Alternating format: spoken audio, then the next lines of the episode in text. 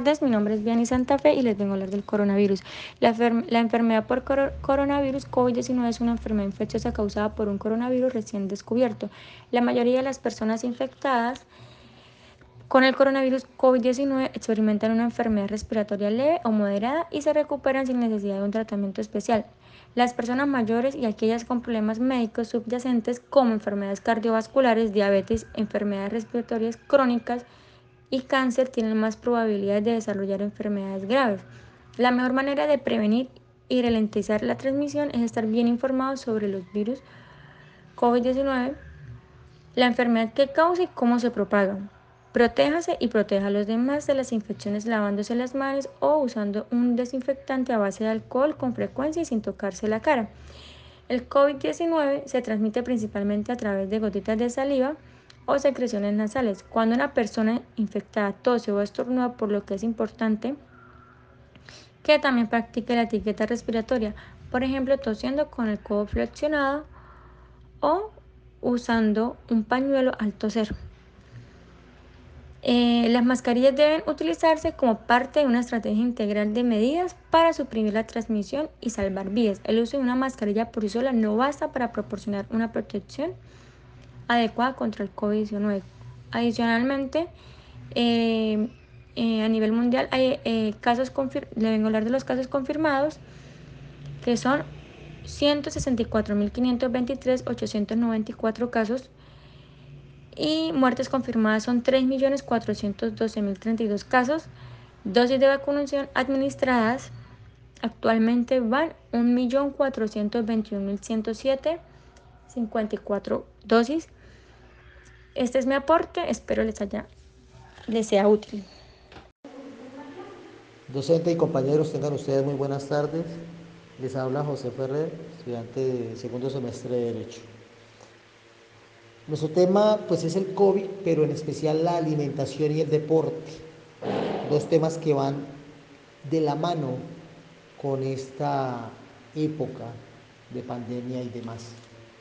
Cuando hablamos de alimentación, y hablamos de deporte, no quiere decir que estamos fitness o que vamos a hacer una dieta o que vamos a permitir incluso que el ocio no nos permita ejercitarnos. Hablar de deporte y hablar de actividad física nos permite incluso aprovechar los espacios en nuestras casas como las gradas, como la escoba, que de alguna manera, y sabiéndolo aprovechar, incluso buscando videos de esas actividades deportivas en YouTube, podemos eh, lograr eh, aumentar nuestro ritmo físico. También debemos hablar de la alimentación, de la alimentación sana, de la alimentación productiva. Y no solamente eh, estamos hablando de hacer dietas o solamente de comer verduras, también podemos ubicarnos en recetario para que de alguna manera logramos con desayuno, media mañana, almuerzo, media tarde y cena, y alimentarnos de la mejor manera y lograr estar sanos, que en últimas es el resultado de una excelente alimentación y de una buena actividad física.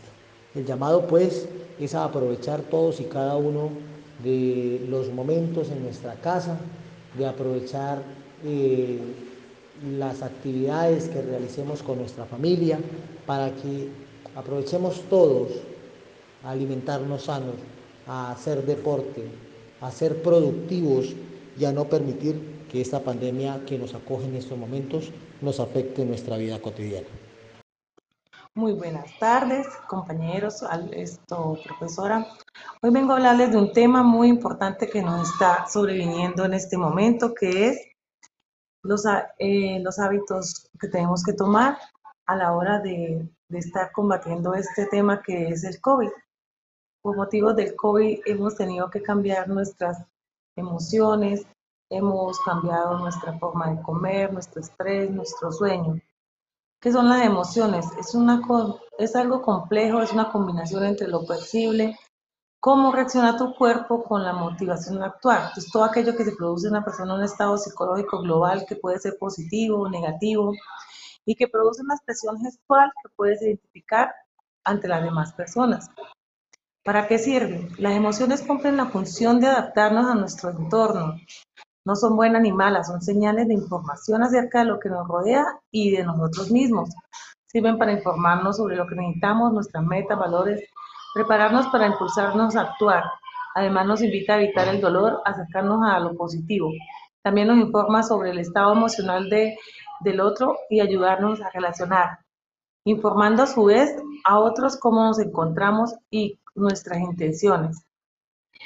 Entonces, como vemos, eh, las emociones de, hoy en día con esto del COVID se han visto afectadas. Se han visto afectadas porque la persona esto no sale, porque la persona ya eh, se queda en pijama, porque la persona no quiere, eh, digamos que, saber que esta es una rutina que tenemos que afrontar, que tenemos que afrontar que ahora tenemos que estar en casa, pero que nos debemos de levantar igual que todo, como si fuéramos a la oficina, que nos debemos arreglar, que nos debemos tener un hábito alimenticio adecuado, que nuestras emociones esto, sean positivas, que vamos a salir de esto, que tenemos esto, una actitud más acorde a lo que estamos viviendo.